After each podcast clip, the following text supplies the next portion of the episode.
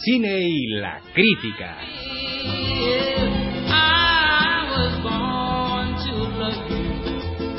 Y en el siguiente capítulo también se desmiente el título.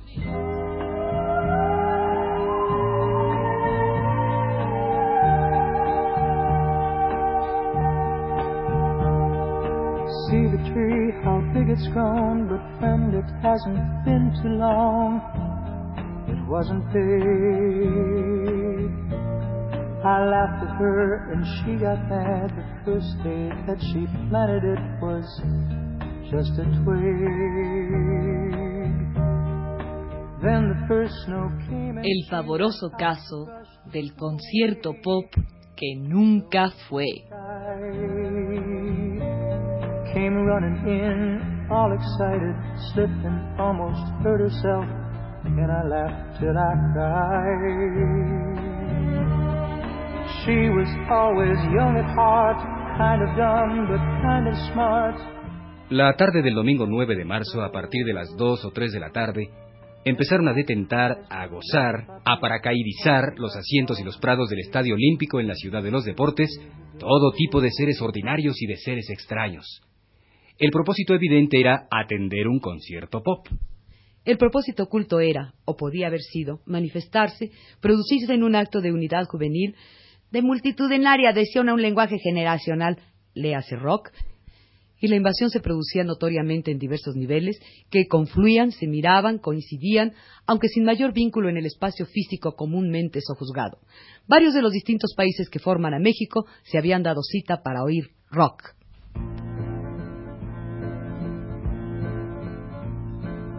Looks in the mirror and stares at the wrinkles that weren't there yesterday. Thinks of the young man that she almost married. What would he think if he saw her this way? She holds up her apron in little girl fashion. There's something. En primer término, minoritaria y representativa, evidente y arrogante, la onda, o lo que se conoce como onda, o aquella sección que desearía se le identificara con la onda. La horma, o sea, la configuración facial de acuerdo con los cánones de la onda, la horma de esos chavos se continuaba con un atavío ya típico, casi convencional.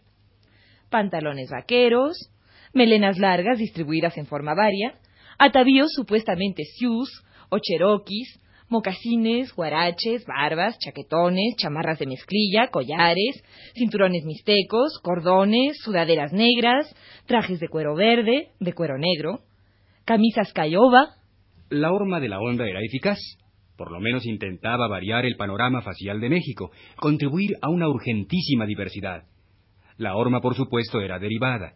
Se inspiraba en las numerosas portadas de discos donde The Who, o Cream, o Traffic, o los Doors, o Mothers of Invention, o los mismísimos Ohio Express se exponían al plagio o al robo de sus expresiones y atavíos.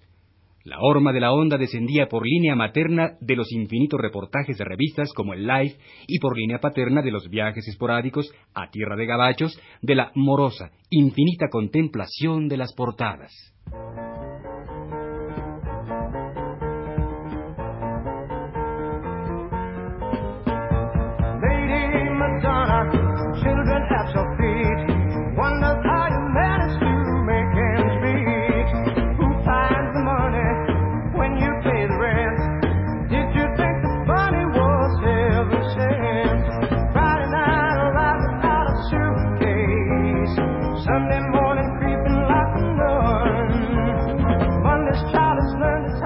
Onda hacía chistes. Como toda subcultura, su humor se especializaba. Uno quemaba o uno se azotaba. O la mora o la fresisa. Si uno no se alivia nada y atendía de inmediato a esa jerga implacable, corría el riesgo de hacer un iris Una de esas gesticulaciones siniestras que empiezan en el respeto al atavío y concluyen en Irapuato. Nótese el fácil simbolismo. Y al lado de la onda, que nomás iba a oír a los Birds, se movía viva, enconada, rugiente, la naquiza. Los nacos Apócope de Totonacos. sentían el peso del nombre, del peyorativo inventado por un neoporfirismo ensoberbecido, que una dócil clase media había recogido y divulgado con agresivo servilismo.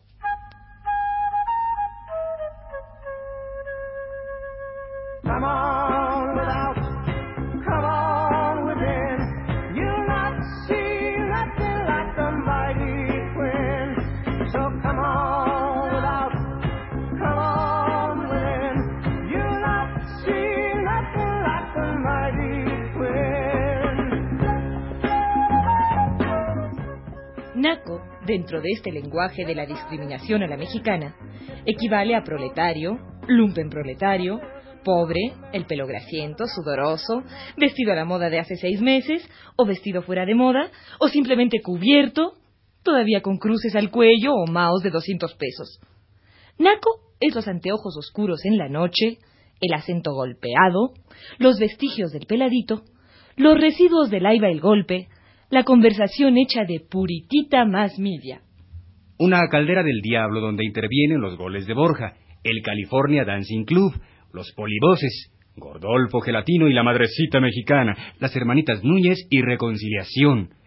El pelo a lo pachuco, no a lo hippie, el descontón a la malagueña, las canciones de los Beatles, voceadas, sin letra posible, el nuevo estilo de paso africanado, las playeras rojas y blancas, dejé mi corazón en el Necaxa, ésele mi Paco mal gesto.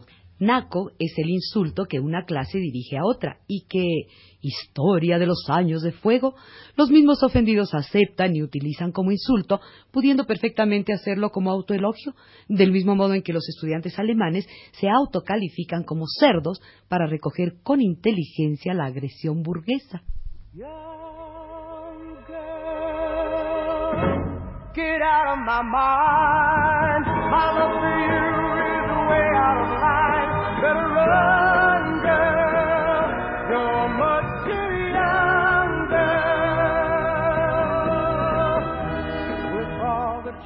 Y ahí estaban también los fresas, tomados de la mano de su noviecita santa, aferrados como alpinistas al cordón umbilical, con esa expresión modelada por las seguridades de una vida ya dictaminada desde la cuna hasta la extrema unción. lo cual no excluye a los ateos y otras denominaciones religiosas del riesgo de ser fresas.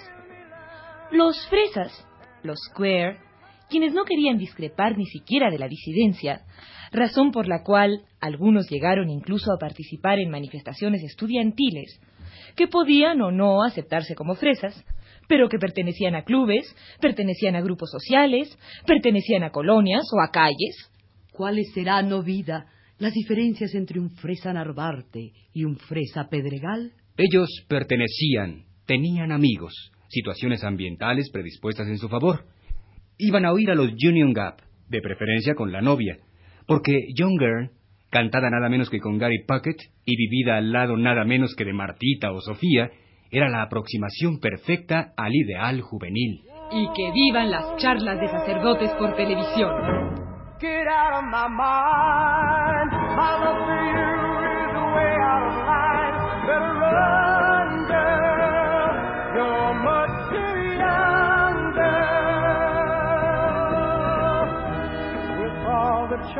Los fresas podían exagerar el atavío en domingo. Al fin y al cabo, todavía, y en cierto sentido, podría ser válido definir a un pseudo hippie mexicano con un fresa el fin de semana. O revisen las páginas de sociales para saber cómo se disfrazan en Aca o en Polanco. Claro que no se debe exagerar mucho, siempre todo en su límite. Y la discretísima tarde, que disponía de esa rara precisión luminosa, gracias a la cual ciertos momentos del valle aplacadito aspiran a la categoría de memorables. y la tarde prudente en el Estadio Olímpico se iba poblando hasta lo último, mientras las diferencias clasistas entre un boleto de 10 y uno de 20 pesos desaparecían. Ya después la prensa señalaría a los organizadores, los hermanos Castro, como responsables de todo lo que pasó al no preparar debidamente las distinciones entre los lugares, al promover la música con un deficientísimo aparato de sonido, al no contar con vigilancia policiaca. Mientras esas quejas encontraban razón de ser, algo sucedía en el denso, concentrado estadio olímpico.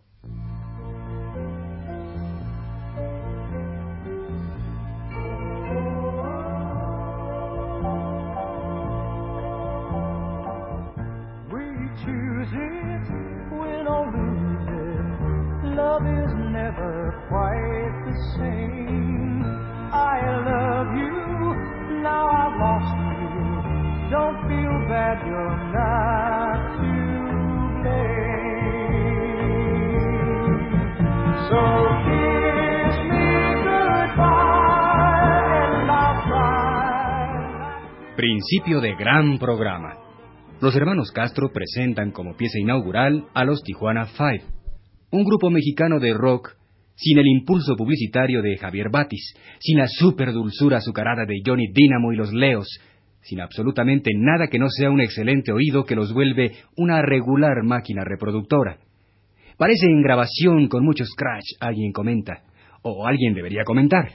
Nadie los escucha. Nadie tampoco podría escucharlos. La gente pasea, exhibe su comprensión indumental del siglo XX y de la década de los sesenta. En las tribunas se inician las porras, los gritos de ¡pares y siéntense! El maestro de ceremonias inicia la primera de lo que será una larga cadena de exhortaciones. Les suplico que den muestra de su civismo, que se porten como jóvenes mexicanos bien educados. El sol facilita la comprensión del lugar. ¿Por qué será el amarillo el color dominante? El abigarramiento propicia la unidad dentro de la unidad. La diversidad es una metáfora que ignora la existencia de las camisas Saga, las casas Milano, Orfeón Agogó y otros centros ordenadores del gusto y la apariencia del joven mexicano típico, es decir, del joven mexicano.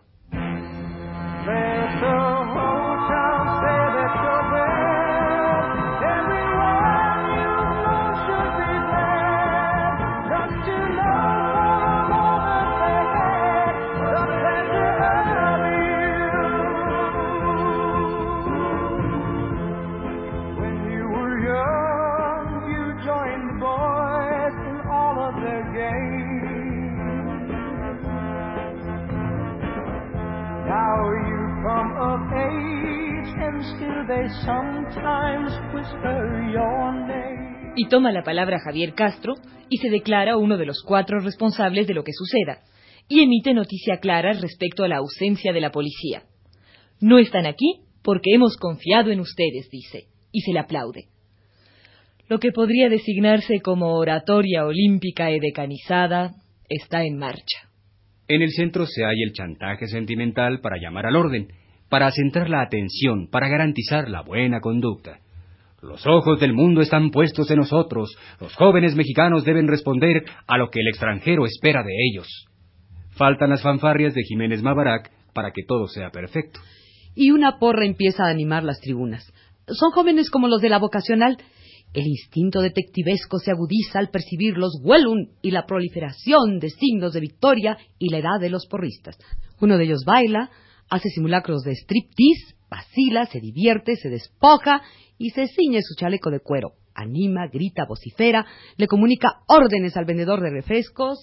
Agarra tu patín, chabollo. Surge el comentario clasista. La anaquisa se divierte, mientras la espera se prolonga.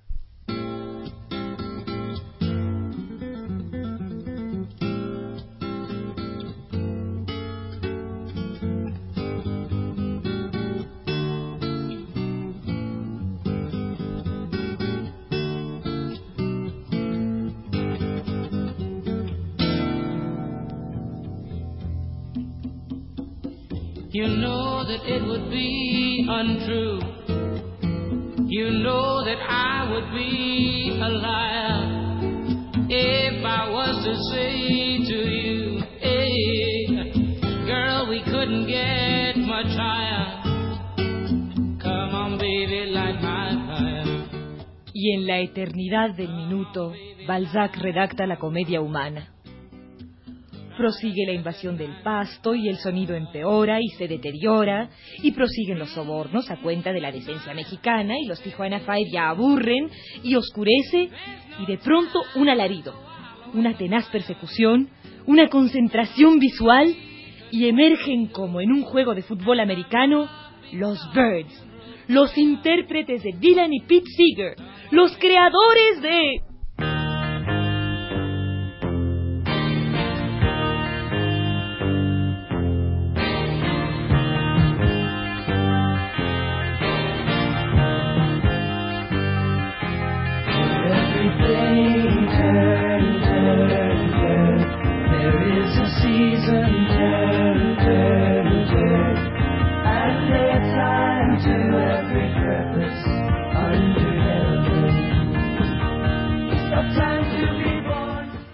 punto de emitir la sabiduría del Hit Parade y hablar con autoridad sobre el folk rock, uno entiende que los Birds se la han jugado. Son bravos estos chavos y se han abierto paso hasta el imposible escenario, rodeado, secuestrado, marginado de la vida del estadio por una mini multitud voraz y caníbal. Y los Birds inician Turn, Turn, Turn.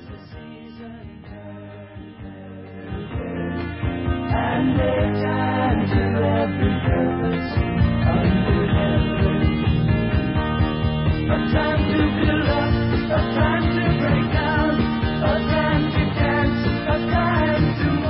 Y el eclesiastés con música de Pete Seeger intenta dejarse oír, pero el sonido continúa inmune ante la solicitación bíblico-protestaria y uno se dispone al milagro. To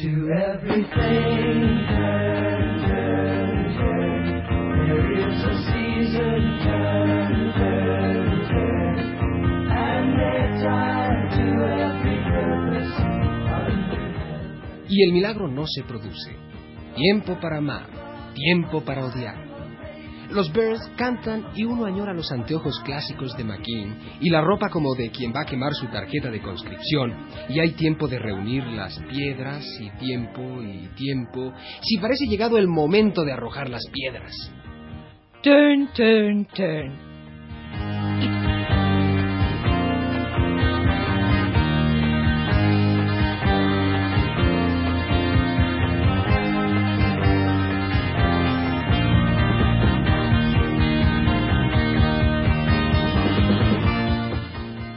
Y las sillas ruedan, y la gente corre, y se inicia la batalla campal, el motín, el zafarrancho en pequeña escala, el acabose. Visto desde la cima del estadio, el espectáculo es a la vez formidable y siniestro. Los fresas pretenden seguir oyendo, mientras protegen aprensivos a sus novias y sus hermanas y su carrera triunfal inminente. Los de la onda se fastidian y se retiran.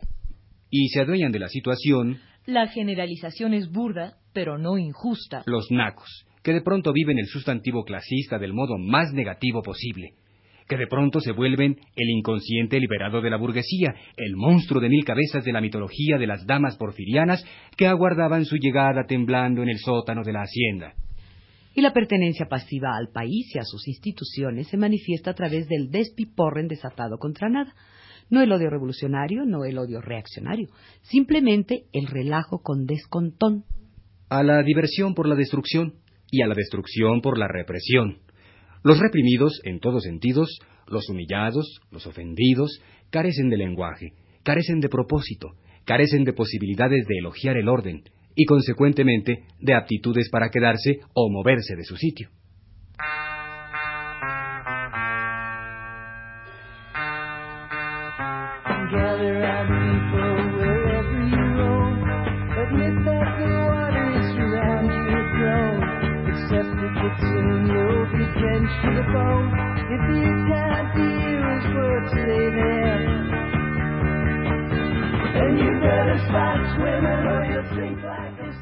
Se dice mucho que fue la desorganización la que motivó la explosión final.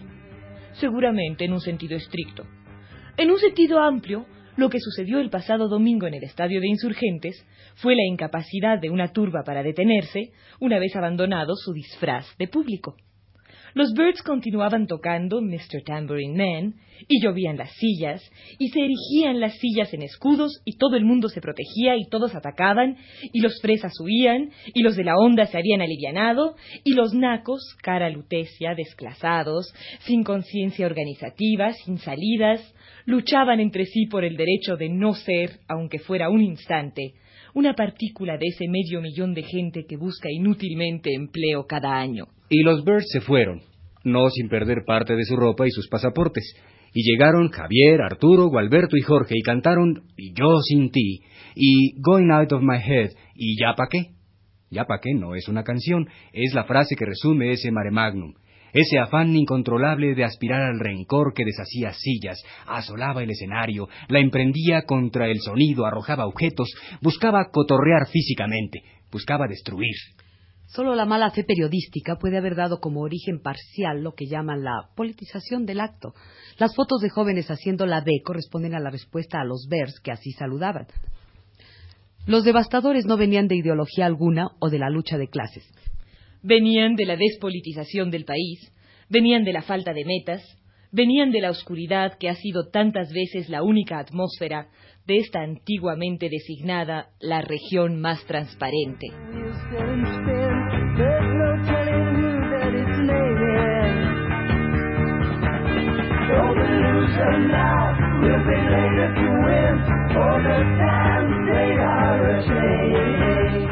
Y así, señoras y señores, hemos tenido la teórica ocurrencia de presentar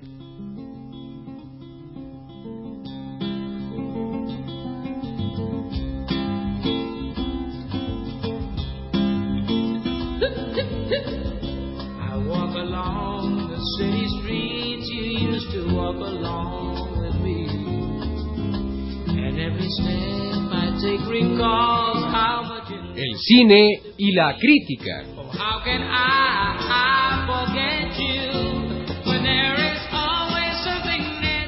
Y en el pasado capítulo tampoco funcionó el título.